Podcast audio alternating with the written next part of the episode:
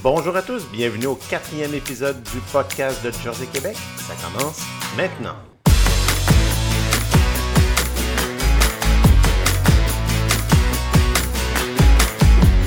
Aujourd'hui à l'émission, on parle de défis d'élevage et d'agriculture en région éloignée avec nos deux invités, Gabriel Saint-Pierre de la ferme GSP à Dupuis en Abitibi et Pierre-Luc Lajoie de la ferme Lajoie à Carleton-sur-Mer.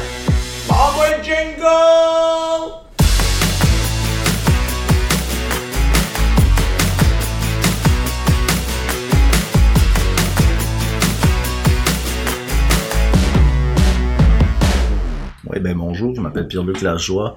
Je suis situé à Carleton-sur-Mer, en Gaspésie. Euh, nous, on a fait un démarrage euh, laitier dans Jersey principalement en 2012. On a starté que le programme de la fédération 12-12.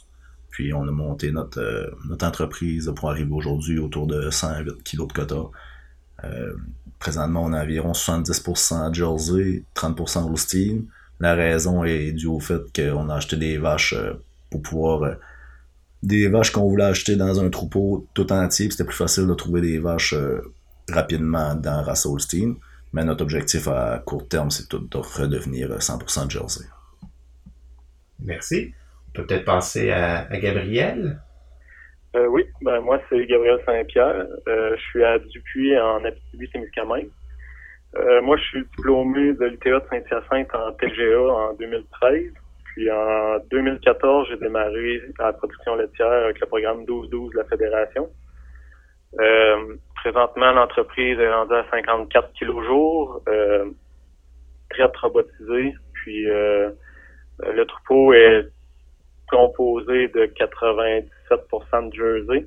Les quelques Austin que j'ai, c'est seulement euh, des dons que j'avais eu lors de mon démarrage. Puis je les ai toujours gardés dans le troupeau là, euh, euh, à cause que justement je les avais eu pour mon démarrage. Puis c'était dans mes valeurs de les garder jusqu'à temps que, que je puisse les avoir.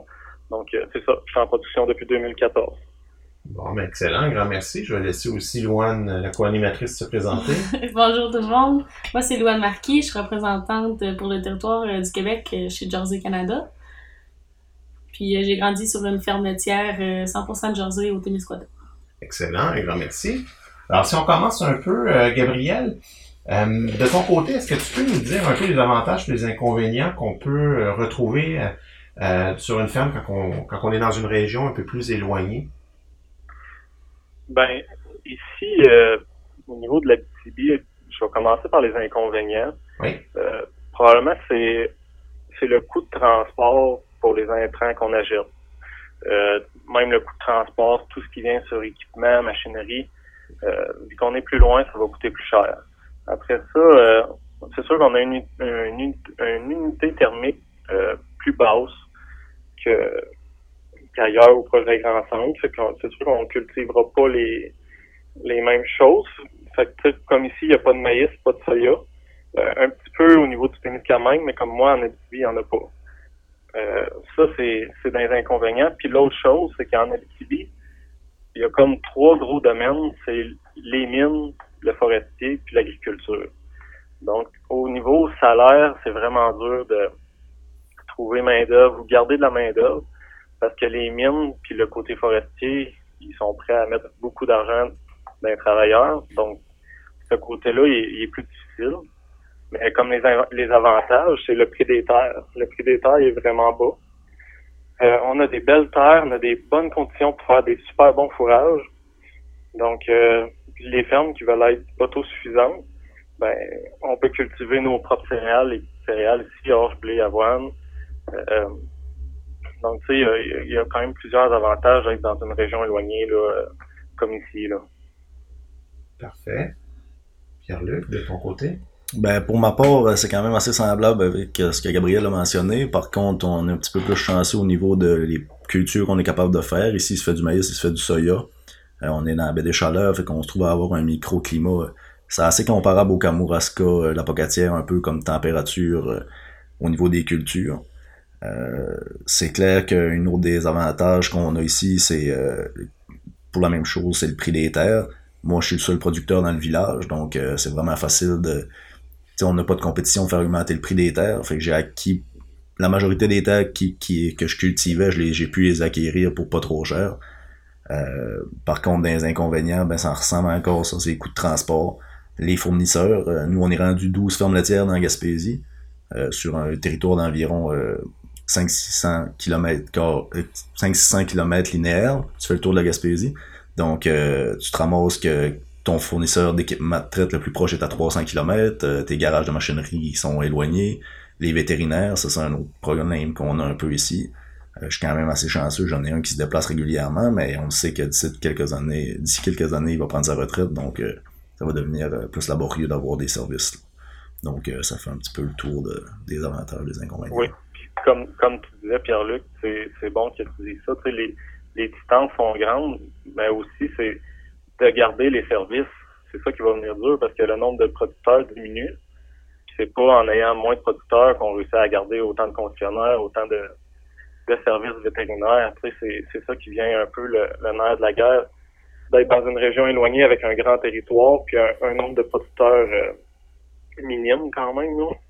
t'as pas le choix de devenir beaucoup débrouillard par toi-même, puis tu sais, comme mettons des pompes à lait, on a une en stock pour deux producteurs, euh, tu sais, on se garde du stock éloigné parce que comme tu sais, les frais de déplacement, là, ça a l'air niaiseux, mais faire venir de Laval, moi qui porte du bureau puis qui se rend ici, il me charge 750 dollars de frais de déplacement puis de coûts horaires dans son truck. Fait que tu il a pas rien fait. Là. Ça me coûte plus cher de déplacement que quand il vient travailler une journée pratiquement. Fait que on s'organise pour devenir euh, assez débrouillard dans tout ce qu'on a puis qu'on touche, puis euh, faire réparer par téléphone autant que possible. Ouais, ouais, ça c'est l'important, je pense. Comme tu dis, euh, c'est des très bons points. Fait que ça vous rend encore plus débrouillard que si vous aviez un détaillant qui était tout prêt et qui pouvait se déplacer. Ouais, ça paraît bien, mais tu deviens esclave de ça. Tu veux sortir de la cour ou de quoi de même, ben, la personne qui te remplace, euh, tu y mets une pression supplémentaire sur ses épaules, ou en tout cas, faut que tu sois capable. Tu sais, faire un exemple court, j'ai eu un Guatémaltais l'année passée, puis, euh, tu sais, j'étais capable de communiquer les choses de base, mais aussitôt que tu voulais y faire faire un petit quelque chose de plus, va faire telle affaire, j'étais pas capable d'y communiquer, puis j'étais pas à l'aise de dire je vais m'en aller deux jours, puis je vais le laisser s'occuper de la table, aussitôt que la boulange marchera plus, euh, tu sais, ça va arrêter de être là, là. Fait que c'est ça, c'est c'est beau, c'est beau d'être débrouillard de se débrouiller plus, mais ça devient, tu deviens esclave de rester chez vous. Là. Ouais. Puis, est-ce que, à l'opposé, justement, le fait d'être dans des régions un peu plus éloignées vous, vous donne une certaine proximité avec, euh, avec les consommateurs ou justement, mettons, la municipalité, tu disais, Pierre-Luc, que vous étiez la seule ferme de la municipalité, ça vous donne-tu une proximité plus proche?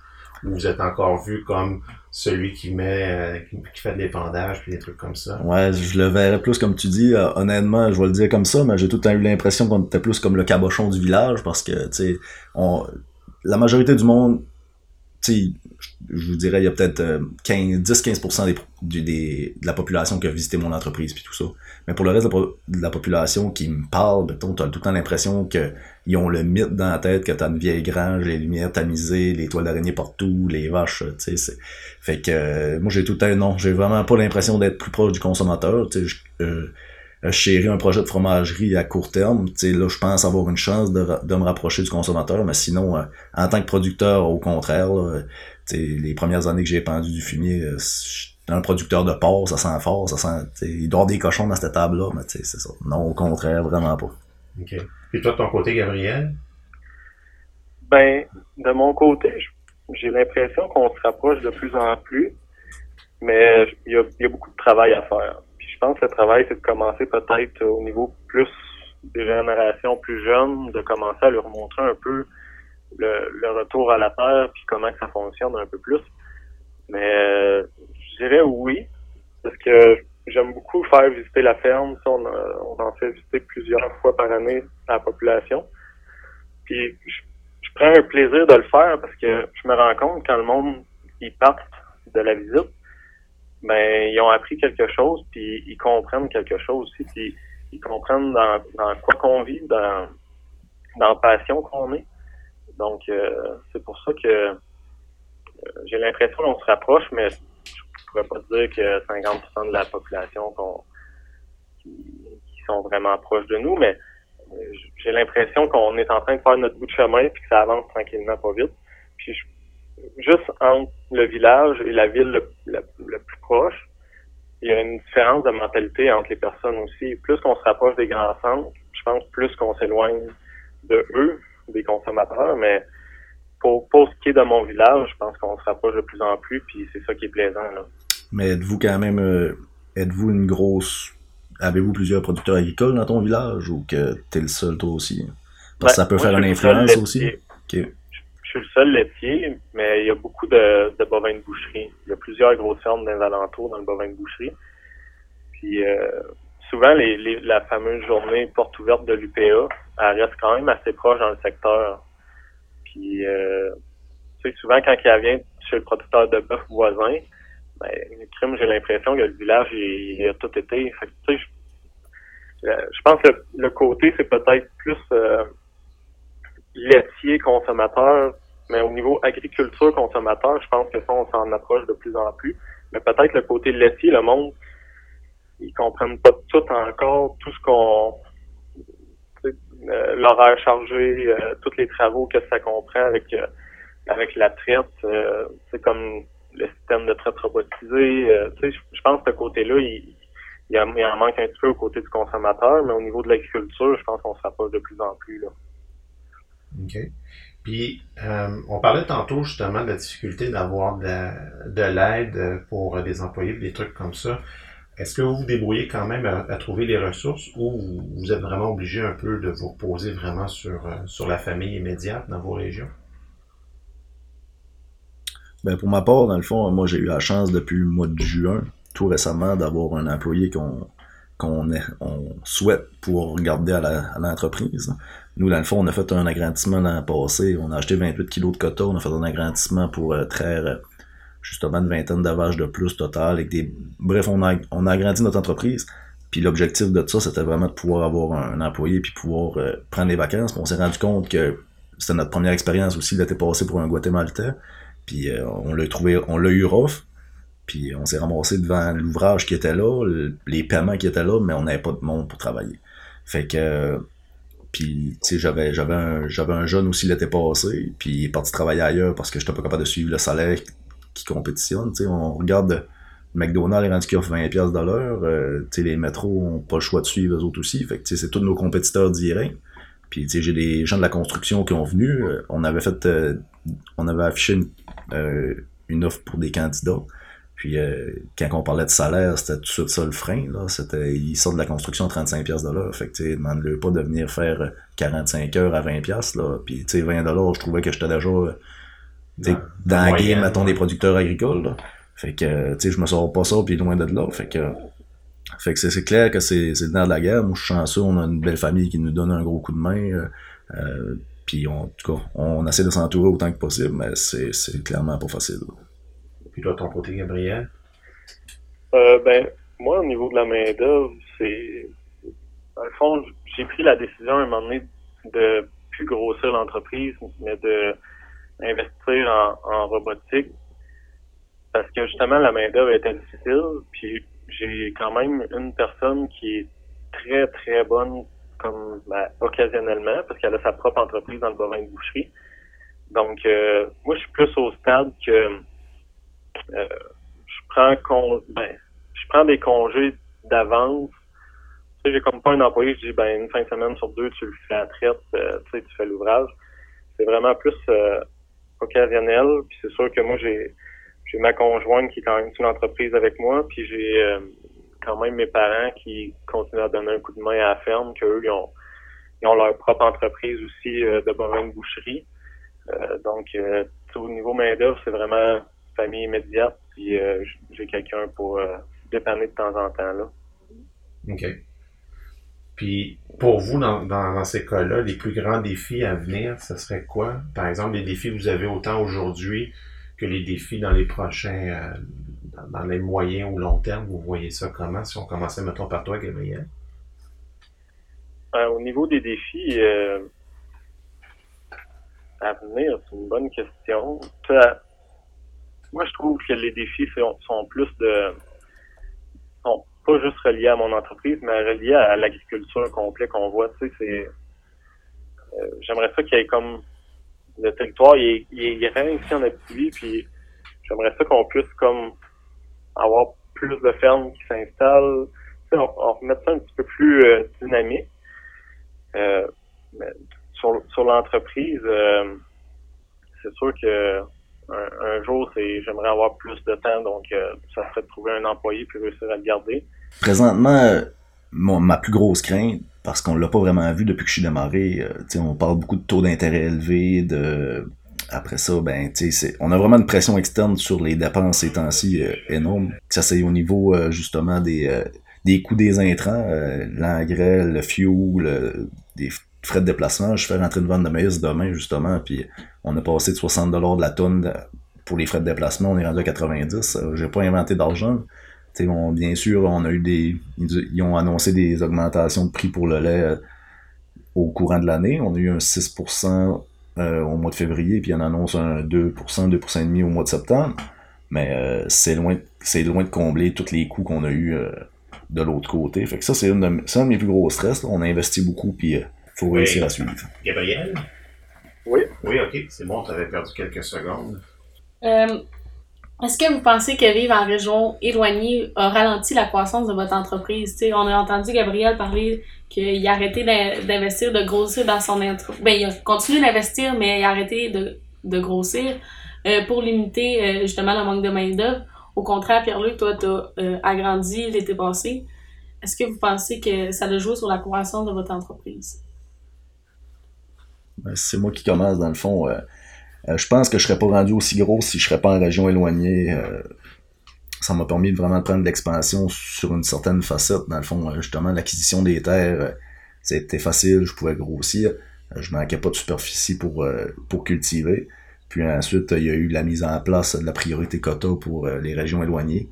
je n'ai bénéficié. Je pense plus qu'on va pouvoir en bénéficier en Gaspésie. Les belles années sont passées.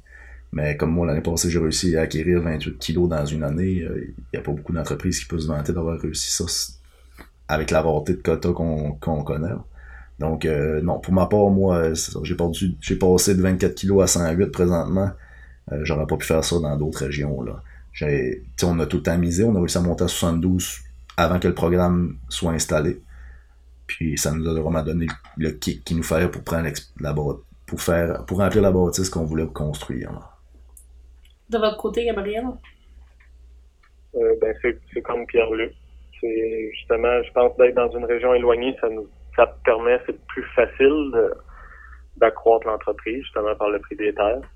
Puis euh, comme, comme il expliquait avec le, le fameux programme de, de quotas qui priorise les, régions, euh, pour vrai, ça c'est un programme qui donne un gros coup de main pour justement garder du quota en région puis pouvoir garder aussi nos services. Parce que plus qu'on perd, plus qu'on on va perdre nos services. Donc, euh, non, là-dessus, je suis comme euh, je suis comme Pierre-Luc que, que d'être en région éloignée, même je pense que c'est plus facile de, grossir l'entreprise. Mais reste qu'il faut vraiment, comme on disait tout à l'heure, faut que tu te débrouilles parce que tu peux. Tu sais, moi, la première année, là, je, ben, les deux premières années, je les trouvais rough quand t'arrivais puis que tu brisais, puis ça c'est au niveau de la machinerie, puis t'as pas de voisin qui fait de forfait, puis tout ça, ben, faut que un plan A, puis un plan B, puis que, tu sais, finir du, à faire du foin à 3-4 heures du matin, ça arrivait souvent, puis ta journée recommençait finalement après parce que t'avais brisé, puis tout ça, faut que t'apprennes à te débrouiller, tandis que si t'as beaucoup de voisins autour, ben, t'es capable de, de appeler un, puis un autre, puis un autre, puis à un moment donné, tu trouves quelqu'un pour te dépanner.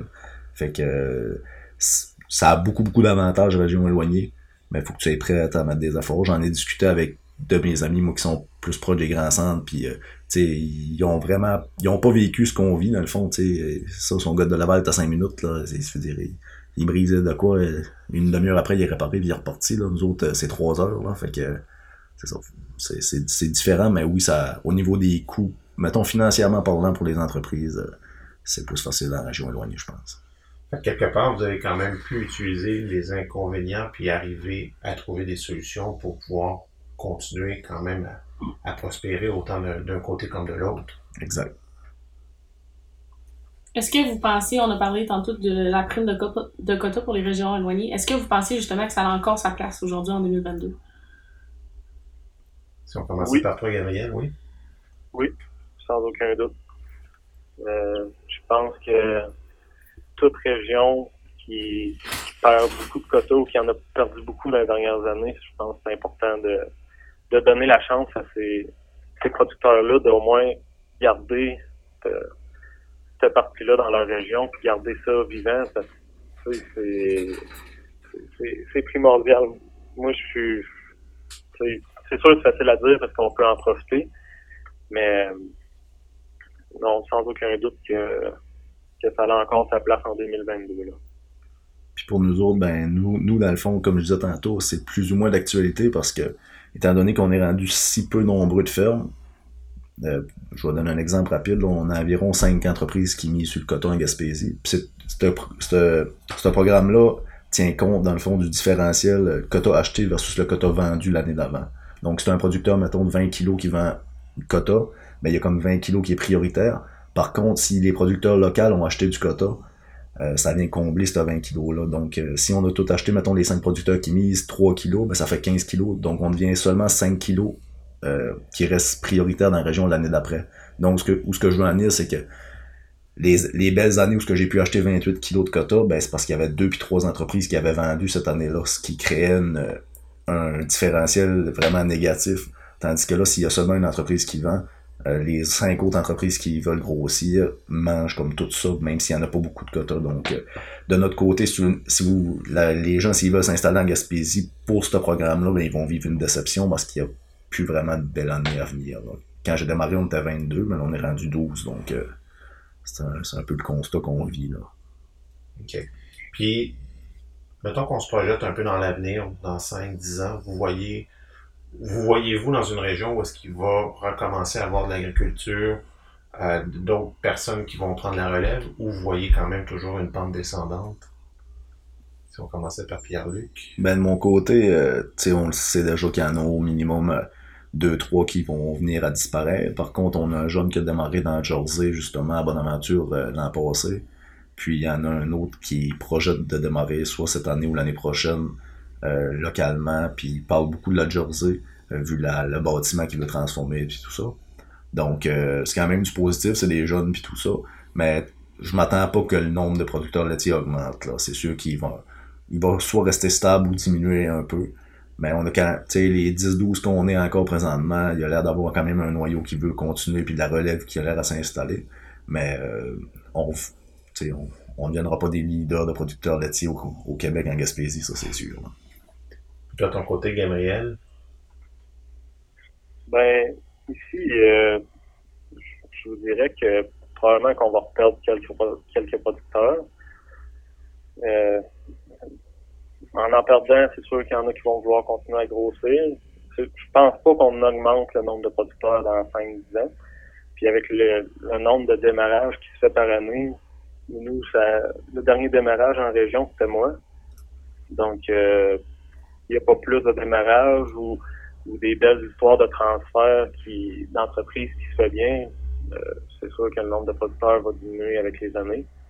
on est quand même une plus ben, dans mon secteur, on est quand même une grosse gang euh, dans le même âge. Donc, euh, pour le moment, tu sais, on, on se tient tous ensemble, mais je vous dirais que dans 5 ans, euh, c'est sûr qu'on va en perdre quelques-uns, mais on espère que, que ça va rester quand même intéressant comme présentement là. OK. Peut-être une dernière question. tantôt, on a parlé justement de la distance entre les vétérinaires, euh, ensuite euh, la distance avec les concessionnaires de Laval d'équipement.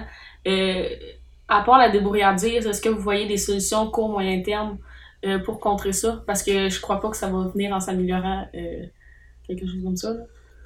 Ben moi je pense que de mon côté, au niveau gouvernemental, il faudrait qu'il y ait des. si on veut garder de l'agriculture dynamique dans les régions éloignées, au niveau des coûts de transport, il faudrait qu'il y ait un programme qui s'est implanté parce que justement on voit le prix des, du carburant et tout ça qui explose. Euh, les coûts de transport et de déplacement diminueront pas, ou tout cas, on ne le voit pas nécessairement à court terme.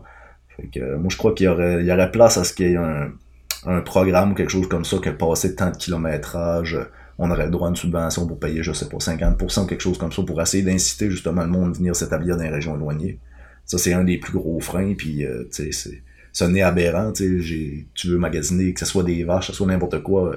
Je, quand, je, quand je parle avec du monde, que je me charge de la machinerie, euh, je suis habitué à regarder Québec pis ces coins-là. Mais tu vois que t'as pas la même réalité que justement, je parlais d'un de mes amis qui est, qui est situé plus dans le coin de Trois-Rivières, lui, quand il a fait un heure autour de chez lui, il s'est déplacé ben trop, là, c'est rendu loin. Là. Mais, nous autres, c'est pas la même réalité du tout. Ça prend, moi, selon moi, ça prendrait des incitatifs financiers pour euh, justement essayer de couvrir une partie des frais de déplacement de tous nos intrants qui, viennent autour. Ben, ici, euh, ici, on est chanceux, les services sont quand même rapprochés. Euh, on, on, peut travailler aussi avec le nord-est ontarien, donc au niveau de distance, c'est sûr si on parle d'achat de machinerie, euh, au niveau des intrants, c'est plus dans le nord-est ontarien qu'on fait affaire. Donc, euh, c'est sûr si on parle d'achat de machinerie, d'équipement, euh, le concessionnaire est quand même juste à 30 minutes de chez moi. Donc, euh, c'est pour ça, c'est euh, c'est qu'on espère que ces concessionnaires-là euh, vont avoir de la relève aussi. C'est peut-être plus ça le, le point d'interrogation. Mais euh, une entreprise comme de Laval, je pense pas, va laisser notre territoire euh, sans aucun concessionnaire là, euh, s'il vient qu'à prendre sa retraite et qu'il n'y a pas de relève.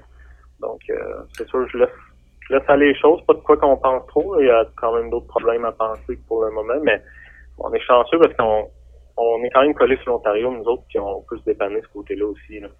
Mais on a voit quand même des, des services qui, qui soient coupés, comme dans les dernières années, le SIAC a arrêté d'offrir le service d'insémination dans notre secteur, puis tout ça. Puis je crois que Saguenay aussi, ils ont beaucoup d'endroits qui avaient arrêté. Je, je comprends ce que tu dis que de Laval probablement quittera peut-être pas ton secteur, mais reste que des fusions des fusions d'entreprises ou de concessionnaires, ça arrive de plus en plus. C'est pas impossible que que le concessionnaire serait quand même déménagé. Là. Ce que je veux dire, c'est ça. C'est qu'il y en a des. Il y a quand même certains secteurs où justement, comme le service d'insémination, qu'on voit qu'il y a un ralentissement des, des investissements ou des volontés d'offrir des services euh, quand t'es loin. Là.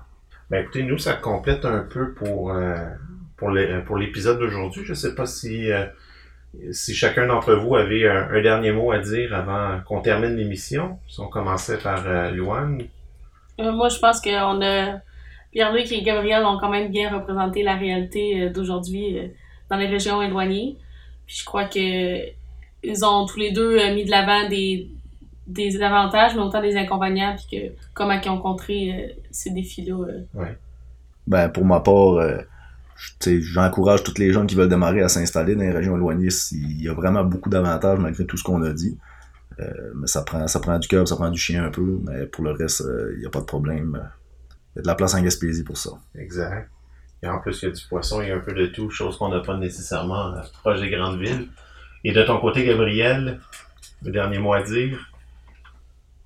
Ben, que même si des fois on a sorti plus d'inconvénients, il y a beaucoup d'avantages à venir en région. Puis euh, l'Abitibi-Témiscamingue est toujours une terre d'accueil. Puis tous ceux qui, qui souhaitent s'établir ou même acquérir d'autres terres, c'est vraiment une place pour, pour le faire. Donc, euh, c'est pas mal ça.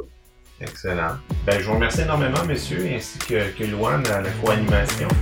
C'est un plaisir de vous rencontrer de, de, façon virtuelle pour Gabriel et en personne pour, euh, pour Pierre-Luc. Alors, euh, sur ça, ben, un grand merci. À la prochaine.